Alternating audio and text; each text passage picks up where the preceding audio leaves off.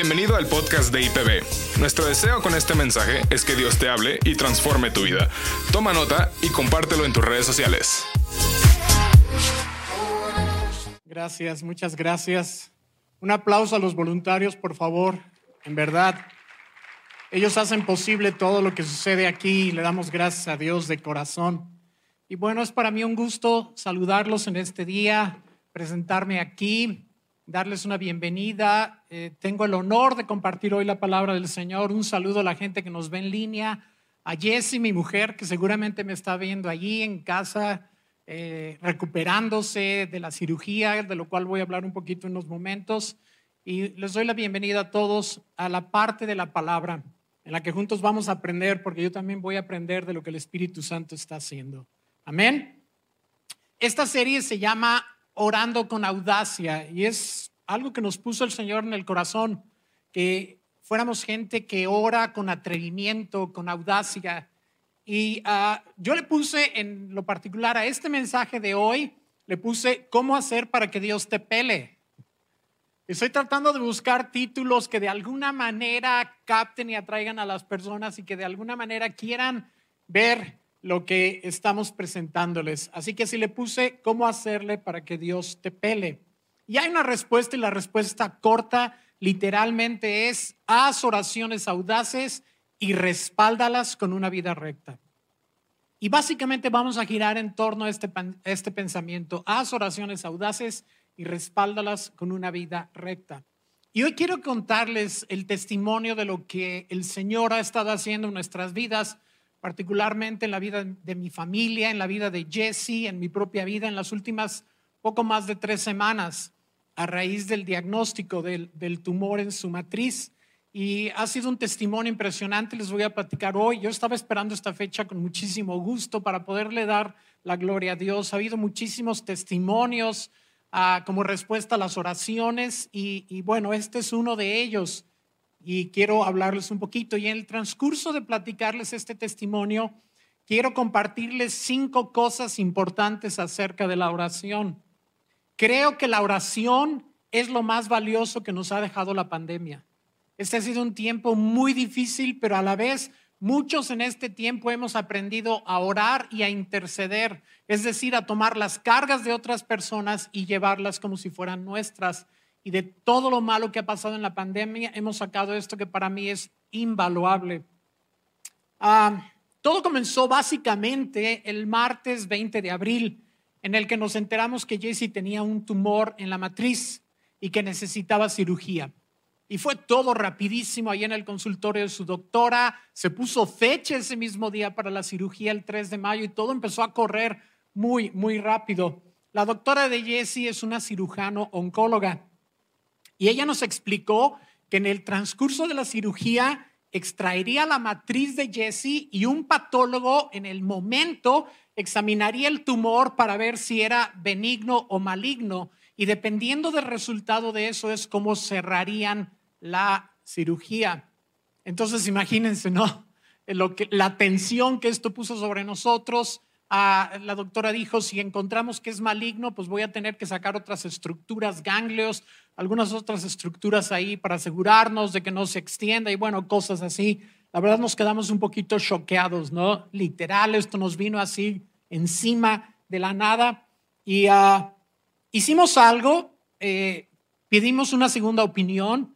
Yo estaba renuente a pedir una segunda opinión porque yo ya sabes, cuando te marcan como un curso, dices, pues vámonos por ahí, ¿no? Y como que tu mente la adaptas a que vas a hacer eso. Y a Saraí, nuestra joven hija hermosa, nos dijo, pidan una segunda opinión. Yo dije, no, ¿para qué? Mejor ya está todo listo, vamos enfocados, ¿no? Pero pensé, yo siempre le digo a la gente, pide una segunda opinión cuando enfrentas un asunto de salud, ¿no? Es sabio. Así que lo hicimos, fuimos con otro cirujano también, veterano, experto, uh, y Fuimos a consulta sin decirle que veníamos por una segunda opinión, como si eh, fuéramos a atendernos con él. Y él nos dijo exactamente lo mismo que dijo la doctora que había que hacerse. Entonces, bueno, por lo menos supimos que ya esto confirmaba ¿no? el, el procedimiento y que íbamos a regresar con la cirujano para pues seguir adelante con los planes. Pero ya saben que a los doctores les gusta dar detalles que uno no preguntó, ¿verdad? no sé si les ha pasado, pero ah, este doctor nos mostró el eco, cosa que no había hecho la doctora, nos mostró el eco y nos dijo, miren, aquí está el tumor. Ah, y nos dijo, normalmente estos tumores son benignos a la edad de tu mujer y todos son benignos, pero yo lo veo sospechoso. Y cuando dijo yo lo veo sospechoso, pues ya no escuchamos todo lo demás. Él siguió hablando de cogenicidad y de quién saque tantas cosas y de mezcla de células que se veían. Y yo, vea, eso nos pasó por acá, ¿no? Simplemente nos quedó la cosa ahí de que él lo veía sospechoso. Entonces, ah, no parecía ser algo sencillo de entrada. Además, había parecido rápidamente. Jessie es muy celosa en hacerse sus chequeos periódicos. Se había hecho un eco en octubre y no había nada en su matriz. Y entonces ahora en abril había un tumor que llenaba su matriz. Entonces todos estos detalles nos pusieron así como un poquito en shock, literalmente. Así que, pues fuimos delante del Señor, que es lo que uno hace, ¿verdad? Fuimos delante del Señor y le preguntamos, lo primero que le preguntamos al Señor fue, ¿cómo quieres que enfrentemos esto?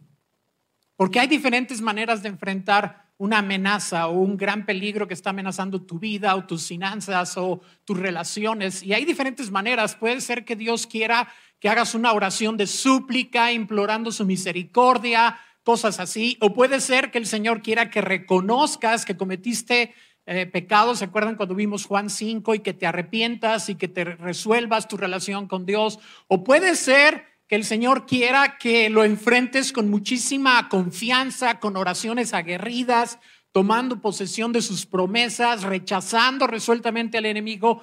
Y sentimos hacer esto último, porque de alguna forma discernimos que se trataba de un ataque del diablo. No siempre es así, pero nosotros sentimos y discernimos que se trataba de un ataque del diablo. Y lo que hicimos fue lo siguiente, con días de anticipación yo preparé lo que llamé un diario de batalla. Yo tengo la costumbre de hacer diarios de oración, ya tengo varios libros de estos, eh, muchos de ellos basados en el libro de Salmos. Eso enseño a mis alumnos, básicamente en mi curso de Salmos en el instituto, cómo hacer un diario de oración basado en el libro de Salmos. Y esto hice, pero esta vez le llamé un diario de batalla. Y puse allí versículos, citas bíblicas que, sentí que hablaban de esta confianza y de esta actitud guerrera, varios salmos, también otras citas. Puse también ahí oraciones con anticipación. Hice, escribí oraciones para el momento de la crisis, porque dije, yo no sé si voy a tener la presencia mental para en ese momento orar como necesito orar. Y bueno, poquito obsesivo el hombre, ¿verdad? Pero lo puse ahí, me adelanté, me preparé y resultó que esto era del Señor. Y es que el Señor puso en mi corazón cuando le llamé diario de batalla, como les digo, que, que era un ataque del diablo. Escribí, de hecho, aquí en este diario, el 30 de abril, ah, puse, para mí esta enfermedad de Jesse es un ataque del enemigo. Él sabe que estamos al frente de un mover de oración audaz por milagros y sanidades. Y si algo le sucediera a Jesse, aparte del tremendo dolor que sería para nosotros, para la familia. Si algo le sucediera a Jesse, mucha gente podría desanimarse. Porque ahí estamos nosotros en las mañanas animando a hacer oraciones, esperando milagros, sanidades, restauraciones, eh, provisión sobrenatural. Y de repente le dije, Señor, si nosotros perdemos esta batalla, mucha gente se puede desanimar y además esto va a recaer sobre tu gloria. Esto tiene ya que ver contigo. Por lo tanto, sentí que debíamos resistir al diablo con todo, firmes en la fe, entendiendo, le dije, Señor, que tú quieres de nosotros una actitud aguerrida. Y en ese momento el Señor me dio el Salmo 9, versículo 10, que dice, todos los que conocen tu misericordia, Señor, contarán contigo para que los auxilies, pues jamás has abandonado a quienes en ti confían. Y fue lo primero que puse ahí, jamás has abandonado a los que en ti confían. Y estábamos cantando hace unos momentos, sé que nunca me fallarás. ¿Saben? Entonces eso me confirma, yo sé que nunca me fallarás. Mi primer punto acerca de la oración audaz es que cuando vas a enfrentar un peligro, una, serie, eh, una seria amenaza sobre tu salud o sobre tus relaciones o sobre tus finanzas, cuando estás entrando en una crisis, ah, cuando estás enfrentando a un Goliat, Ah, Jesse preparó antes de la cirugía un video cortito como de cinco minutos que está en, ah, IPB Vida Mujeres, ahí en Facebook, en el cual habla del Goliat, de cómo se sentía ella enfrentando esta situación como un Goliat. Y si ustedes recuerdan, Goliat salía por las mañanas a desafiar y a amedrentar al pueblo de Dios y esto lo hacía dos veces al día. Y dos veces al día por 40 días amenazaba y amedrentaba y así nos sentíamos y así se sentía ella. Y, si ustedes pueden ver ese video ahí en la página de Vida Mujeres, ah, les va a bendecir porque ella habla de cómo se sentía frente a este Goliat. Entonces, cuando tú vas a enfrentar un Goliat, cuando tú vas a enfrentar a un enemigo ah, que está amenazando tu vida o tus finanzas o tu familia, necesitas prepararte. Es lo primero que tienes que hacer. Ah, el 23 de abril, en la transmisión de oración matutina que hacemos los lunes, miércoles y viernes, Ah, yo les decía que estaba leyendo el Salmo 119 y me di cuenta que el Salmo 119, más que una oración, es una preparación para la oración. Tú vas a decir, ¿cómo una preparación tiene 176 versículos? Y tú me estás diciendo que no es una oración, sino apenas la preparación para orar. Pues sí. De hecho, tiene tantos versículos, 176, que yo lo leo en cuatro partes de 44 versículos durante esos cuatro días. Y lo estaba leyendo y dije, realmente no es en sí una oración porque el salmista no está pidiendo algo específico excepto por ahí ser librado del enemigo, pero más que nada es una preparación de su corazón para luego poder orar. Esta oración es una oración previa para luego poder orar y pedir con el espíritu correcto, con la fe correcta, con la vida correcta. Y eso fue lo que, como entendí el Salmo 119, porque ahí el salmista afirma una y otra vez su confianza en la palabra de Dios, su confianza en las promesas de Dios y decide llevar una vida recta, obedecer sus mandatos, seguir sus instrucciones y no apartarse de sus preceptos. Entonces se prepara prepara su corazón llevando una vida recta, obedeciendo al Señor, confiando en la palabra, declarando sus promesas, llenándose de ellas durante 176 versículos, que cuando no estás enfrentando una crisis hasta te da flojera leerlo, pero cuando estás enfrentando una crisis no sabes lo mucho que te ayuda. Es una preparación. Y dice en el versículo 168, ¿cuántas veces puedes decir versículo 168? Dice, el Salmo 119 en el versículo 168.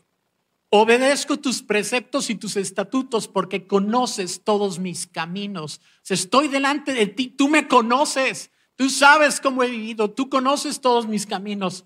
Dice el, siguiente versículo, que llegue mi clamor a tu presencia, dame entendimiento, Señor, conforme a tu palabra.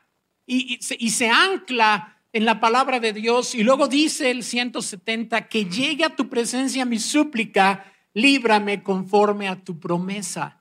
Entonces se recarga en la palabra de Dios, se recarga en la promesa, se recarga en el hecho de que está tratando de llevar una vida recta y obediente delante de Dios y ahí se finca.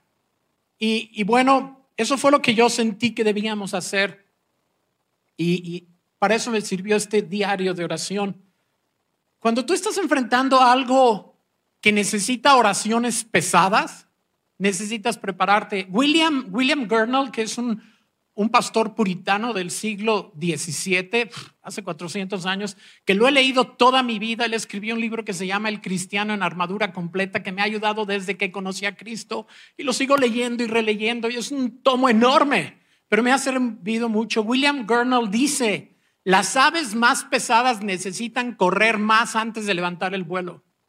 Con lo cual está diciendo que tus oraciones más pesadas necesitan más tiempo de preparación para poder levantar el vuelo y que tú estés listo para hacerlas de la manera correcta delante de Dios. Mi preparación para la cirugía de Jesse incluyó el Salmo 17, que antes no me atrevía a orar. Y ahorita van a ver por qué no me atrevía a orar hasta esta, hasta esta vez. Ah, porque, y estoy citando de mi diario de batalla, dice ah, el Salmo 17, versículo 3, has sondeado mi corazón al visitarme por las noches, me has examinado y no has hallado nada malo en mí. y, y normalmente nos escudamos diciendo, Es muy fácil escudarse de que uno es humano, de que tenemos defectos, de que no somos perfectos, para no trabajar en llevar una vida recta delante de Dios. Y yo sé que no es tan fácil, pero nunca debe ser como una excusa que ah, es que soy humano, es que tengo debilidades. Vamos a ver ahorita más adelante que Elías el profeta Elías también las tenía y sin embargo tenía una vida poderosa de oración. Es muy fácil escudarse en estas cosas en lugar de tomar la decisión y decirle, ven Señor y examíname. ¿Cuántos salmos dicen, Señor, ven y examíname? Y el Salmo 17 dice, y no has hallado nada malo en mí. Dice, me he apartado de la senda de los impíos, afirmé mis pasos en tus caminos para que mis pies no tropezaran. A ti clamo, oh Dios, porque tú me respondes.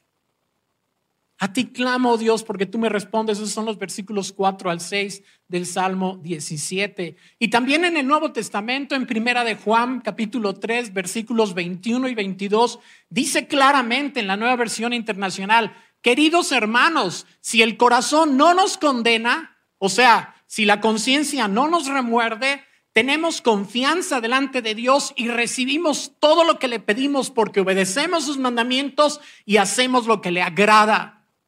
Y no es que nos ganemos o que merezcamos la respuesta, pero es como una condición previa, dice el apóstol Juan, para que podamos recibir, que hagamos lo que a Él le agrada y llevemos una vida agradable a Él. Y esto es muy importante y, así lo sentí y en esta forma me preparé. Y no estoy diciendo que soy impecable para nada, estoy muy lejos de ser eso. Yo podría decir junto con Pablo lo que él dice en Filipenses 3:12, donde afirma, no es que ya lo haya conseguido todo o que ya sea perfecto, sin embargo, sigo adelante esperando alcanzar aquello para lo cual Cristo Jesús me alcanzó a mí. O sea, trabajo, me esfuerzo, voy para adelante. Si me caigo, me levanto, me arrepiento, pido perdón de inmediato, me vuelvo a levantar, me pongo a cuentas con Dios y continúo tratando de llevar una vida recta y que le agrade. Y como nunca sabemos cuándo va a venir una crisis, creo que debemos estar siempre preparados, no solamente cuando enfrentamos una crisis. Amén. Número dos, y este es como el centro, el corazón de mi mensaje. Haz oraciones audaces y respáldalas con una vida recta, como dije al principio. Haz oraciones audaces y respáldalas con una vida recta, como Elías.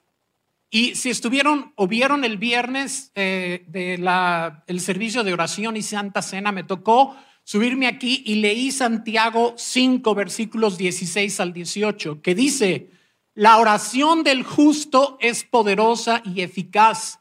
Elías era un hombre con debilidades como las nuestras.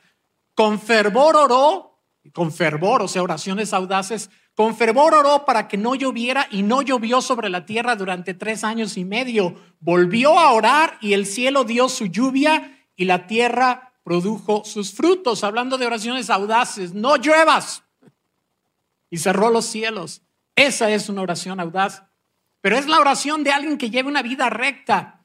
Y la, dice aquí que la oración de una persona que lleva una vida recta es poderosa y eficaz. Y pone por eso el ejemplo de Elías, que hizo esta oración audaz. ¿sí? Y no que Elías fuera un superhombre o que fuera impecable, por supuesto que no. Santiago dice, y lo acaban de leer allí, que era un hombre imperfecto, que tenía debilidades como las nuestras, con defectos de carácter. Era un hombre de carne y hueso, lo, lo han escuchado, era un hombre que de repente sentía temor, que sentía desánimo, que le daban ganas de rendirse, sin embargo, buscaba llevar una vida recta. Y yo quiero animarte, si andas en malos pasos, arrepiéntete y vuelve al Señor y obedécelo y cambia tu vida, sé obediente, transforma tu vida. Es importante porque tus oraciones, el que sean escuchadas, sí tiene que ver, no es como que es por obras, por supuesto que no. Santiago lo entiende muy bien, pero estas, estas obras son fruto de la fe. Dice el Salmo 66, 18 en la nueva versión internacional, si en mi corazón hubiera yo abrigado maldad, el Señor no me habría escuchado. Ahí está clarito. Hay cosas que pueden interrumpir nuestras oraciones, dice Pedro también. Por ejemplo, que cuando un marido maltrata a su mujer, esto estorba sus oraciones. O sea, hay cosas que estorban sus oraciones y cuando tú estás enfrentando una crisis, no te puedes dar el lujo de que haya algo que amenace con estorbar tus oraciones. Necesitas ser celoso en llevar una vida recta delante del Señor. No digo que es perfecta, por supuesto, pero hacerlo con todo tu corazón. Este punto es muy importante. Oraciones audaces, atrevidas, que esperan mucho de Dios, pero que son respaldadas por una vida recta. Yo sé que tal vez estoy poniendo la barra alto, no solamente para ti, para mí también, para todos, pero así es como es la realidad, así son las cosas. ¿Me explico? Entonces necesitamos ser celosos en llevar vidas rectas delante de Dios. Un tercer componente de la oración que te quiero compartir el día de hoy, ah, de una oración audaz, es la que va acompañada del ayuno. Hemos hablado antes del ayuno, pero sobre todo cuando vas a entrar a una batalla espiritual es importante ayunar. ¿Sí? Jesucristo dijo, esta, esta generación no sale sino con oración y ayuno. Y hay cosas que no se dan sino con oración y ayuno. Entonces es importante saberlo y practicar el ayuno. Ahora, sinceramente, le soy súper honesto, o sea, este no es el cuerpo de alguien que ayuna mucho, ¿va? Esta lonjita no, no salió de mis ayunos. no se me hace fácil para nada. Jesse sabe que no, que me cuesta mucho trabajo, pero cuando la vida de Jesse se vio amenazada, cuando nuestras oraciones y la credibilidad de nuestras oraciones se vieron amenazadas, ya no me costó tanto trabajo. como dice una, unos videos que seguimos, este, Miros y yo, este, seguimos a un cuate que hace como reseñas de las películas y lo hace muy chistoso y siempre dice esta frase, super easy, barely an inconvenience, o sea, súper fácil, apenas una inconveniencia, así fue como lo sentí cuando estás siendo amenazado. Ahora lo que tengo que hacer es mantener esa vida de ayuno y oración. ¿Me explico? Porque es bien fácil volver atrás. Entonces es importante este componente de la oración, el ayuno. Pues bien, ah, llegó el día de la cirugía, el, 3 de mayo, y ese día ah, pasaron a Jesse al quirófano, yo me quedé en la habitación orando, estaba clamando ahí al Señor como con mi, con mi manual, mi, mi, diario de batalla, sacando ahí lo mejor, recordándole al Señor sus promesas. Y me llaman a media cirugía y a mí ya se me había olvidado que el patólogo iba a hacer esto a media cirugía. Entonces me llaman a media cirugía, que vaya al quirófano y claro que me sacaron el susto del mundo, ya sabes. Dije, ya, o sea, ¿qué, qué, qué pasó, no? Y, pero estaba ahí el patólogo y me dijo, ah, ya hice un corte del tumor y yo lo veo como un tumor benigno. Entonces, claro que, saben, ¿verdad? Yo lo veo como un, tumor benigno. Sin embargo, dijo, solo hice unos cortes. Necesito examinarlo todo y eso llevará unos días. Entonces, me quedé, no, dije, ok, muy bien, Señor, estás estirando la fe.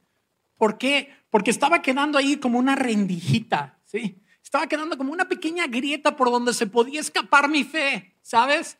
Y ahí fue cuando pensé, y el Espíritu Santo puso en mi corazón, qué importante cuando estamos enfrentando algo grueso, tener la mente ceñida, tener la mente eh, no dejarla divagar, no dejar que tu mente corra por todos lados y que imagine escenarios y que se meta en fatalismos y ya sabes que nuestra mente tiende a hacer eso. Y es como ponerle una faja y apretar la mente, decirle no vas a hacer eso, no vas a futurizar, no vas a imaginar escenarios eh, fatales, o sea, te vas a mantener en lo que estás afirmando y te vas a enfocar en lo que estás creyendo. Y esto no es fácil, pero Pedro dice, ciñan los lomos de su entendimiento y prepárense para la acción. Esta es la manera de enfrentar este tipo de cosas y gracias a Dios el Señor lo puso en mi corazón. Así que cuando el hombre dijo, ah, yo lo veo benigno, yo lo tomé y dije, eso es suficiente respuesta para mí, es benigno. Y así lo publiqué de inmediato y después una vocecita empezó a decir, ¿no serás un irresponsable? Cuando todavía no sale, ya sabe, ¿no? Le dije, te callas, ciño mi mente en el nombre de Cristo, confío en las promesas de Dios. Amén. Entonces, ah, esto es bien importante.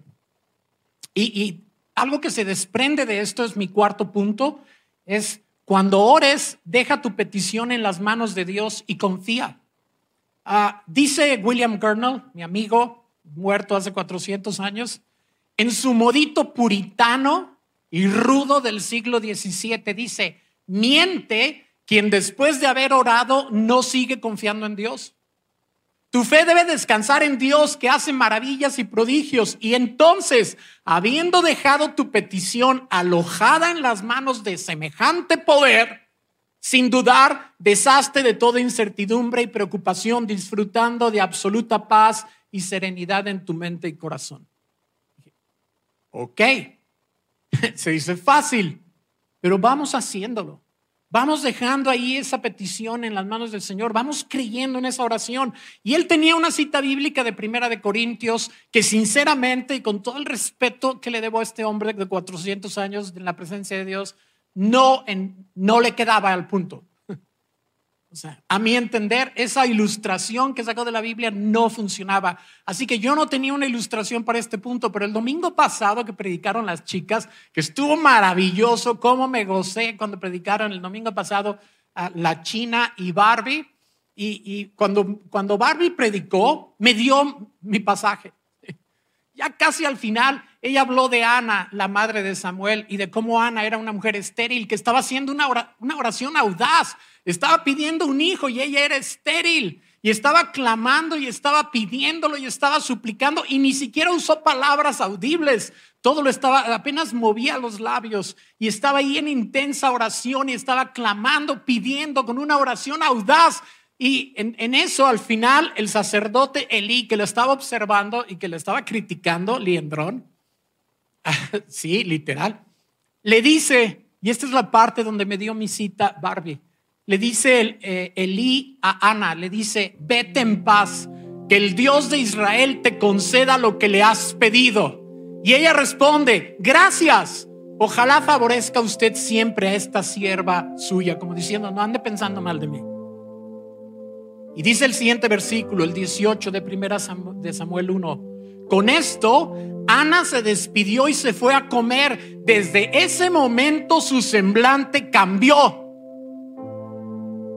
no había pasado nada, ni siquiera había empezado a estar embarazada. Lo único que había hecho era derramar una oración delante de Dios. Pero una vez que este hombre le dijo, vete en paz y que Dios conceda tu petición, ella sintió paz en su corazón y su semblante cambió, lo cual significa que su corazón cambió y, confió en Dios a partir de ese momento y recibió su milagro. Así que nosotros necesitamos confiar en Dios y como dice este hombre, William Gurnall, dejarlo en las manos del Señor y confiar, confiar en Él, pase lo que pase. Amén. Bien, déjenme ir cerrando esto. El miércoles pasado fuimos a la cita con la doctora, la cita de los ocho días posteriores a la cirugía. Jessie se está recuperando de una manera increíble, gracias a Dios, está cicatrizando muy bien, todo va súper bien y de veras agradecemos sus oraciones. Pero ese mismo miércoles, mientras estábamos con la doctora, llegó el reporte final del patólogo. Y ya nos dijo, no, pues el reporte empezó a describir el tumor. Y nosotros pensando, pero ya, dinos. Y después de unos angustiantes minutos dice, ah, en el estudio dice, estudio histopatológico negativo a malignidad. Ya lo habían examinado todo y salió totalmente negativo a malignidad. Y claro que Jess y yo nos volteamos a ver, sentimos un alivio, un suspiro, le dimos las gracias a Dios. Y aquí quiero darte cinco, mi quinto punto. No bajes la guardia. Cuando al parecer ha pasado la crisis, celebra con toda la alegría del mundo, pero no bajes la guardia. Sigue orando y ayunando por un tiempo, porque el diablo no se rinde tan fácilmente. La gente muchas veces regresa al hospital. Yo dije, no, yo voy a seguir, sí le doy gracias a Dios, estoy súper feliz, no me cabe duda que tengo ganas de danzar por las calles, pero no voy a descuidarme, no voy a bajar la guardia, voy a seguir orando y ayunando por un tiempo, porque yo sé que el diablo no suelta fácilmente las cosas, así que no bajes la guardia, celebra al máximo, gózate y alégrate, pero no bajes la guardia, no lo hagas. Y pienso en nuestros hermanos Jaime y Marcia Ramos. Por aquí anda Marcia sirviendo el día de hoy. No sé si Jaime anda por aquí, pero su hija Shadi estuvo en el hospital, salió del hospital y luego se complicó y tuvo que volver al hospital y tuvimos que como volver a la oración y clamar y finalmente el Señor la sanó y le damos gracias a Dios por ello. Y déjame decirte algo, especialmente si tú eres jefe o jefa de familia, cubre a tu familia. Cúbrela en oración. Cúbrela, pon un cerco de oración alrededor de tus seres queridos. No seas ah, no dejes este, no seas negligente con esto. Cubre a tus seres queridos todos los días. Cúbrelos en oración. Es bien importante. Yo acabo de poner ayer o antier en mi diario de oración orando por Jesse y puse, Señor, pon una orden de restricción temporal al diablo para que no se le acerque hasta que se recupere. Y yo, yo no sé si eso es una oración bíblica o no. Tengo la sensación de que lo es. Ya el Señor me dará el respaldo. Pero dije, Señor, pon una orden de restricción al diablo para que no se le acerque en lo que ella se recupera. Ese miércoles que nos dieron la buena noticia en la mañana, antes de la cita con la doctora Llore, Señor, te pido que hoy sea un día de buenas noticias.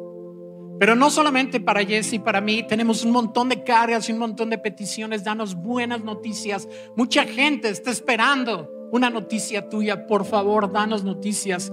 Y ese mismo día hubo un montón de testimonios. Y los traigo aquí, no los voy a alcanzar a leer, pero aquí traigo un montón de testimonios que sucedieron ese mismo día.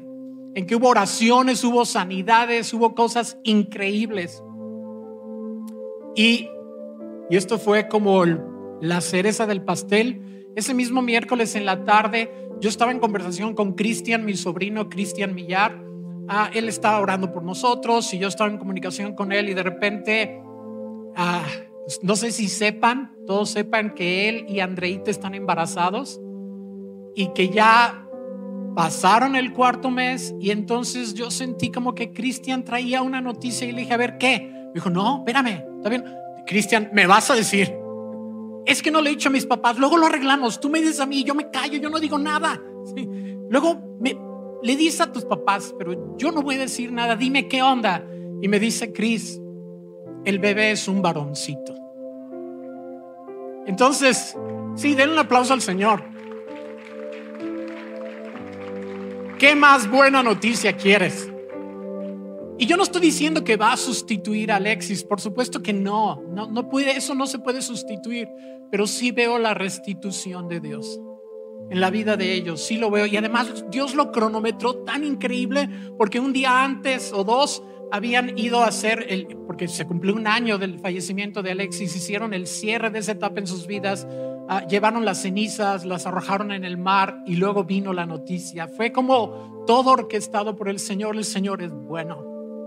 El Señor es bueno. Aún en situaciones donde nos cuesta trabajo ver esa bondad, el Señor es bueno. Así que familia preciosa, este es tiempo de hacer oraciones audaces, es tiempo de hacer oraciones atrevidas y respaldarlas con una vida recta, pero hacer oraciones atrevidas y esperar cosas grandes de Dios y aventarnos a hacer cosas grandes para Dios, porque estamos enfrentando cosas horribles, estamos enfrentando ataques del enemigo horribles y pérdidas y situaciones y amenazas a la salud, a la familia, a la economía. Necesitamos ser guerreros de oración y esperar cosas grandes del Señor Señor y orar con todo y hacer todo lo que tengamos que hacer. No podemos seguir viviendo de una manera descuidada. El Señor está utilizando esta pandemia para convertirnos en guerreros de oración, para interceder unos por otros, para llevar unos las cargas de otros y no nada más pensar en nosotros mismos. Necesitamos orar con todo nuestro corazón y convertirnos en esos guerreros y hacer todo y limpiar nuestras vidas y ser muy atrevidos en nuestras oraciones. Yo quiero darles las gracias de mi parte y especialmente de parte de Jesse. Gracias por sus oraciones. Han sido la razón por la cual nos libramos en esta crisis, por la cual el Señor tuvo la victoria en esta batalla. Les agradecemos sus oraciones en verdad de todo corazón. Gracias a todas las personas que han estado orando por nosotros. Es la razón por la cual estamos aquí celebrando en lugar de quién sabe cómo estaríamos es por eso. Así que gracias Jesse, de una manera muy especial les manda toda su gratitud por sus oraciones, por sus mensajes de ánimo, por sus detallitos cariñosos, porque ha sentido su apoyo todo el tiempo y lo hemos sentido. Y ella me encargó mucho que les dijera que está muy, muy, muy agradecida y entiende que no es una victoria personal, es una victoria de la familia en Cristo.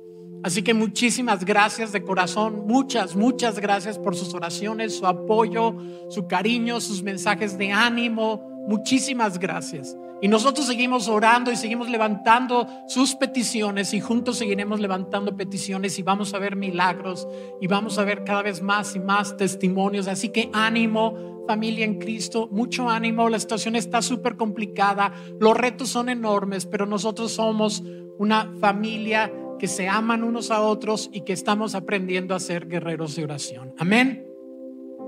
Pónganse de pie, por favor, preciosa familia.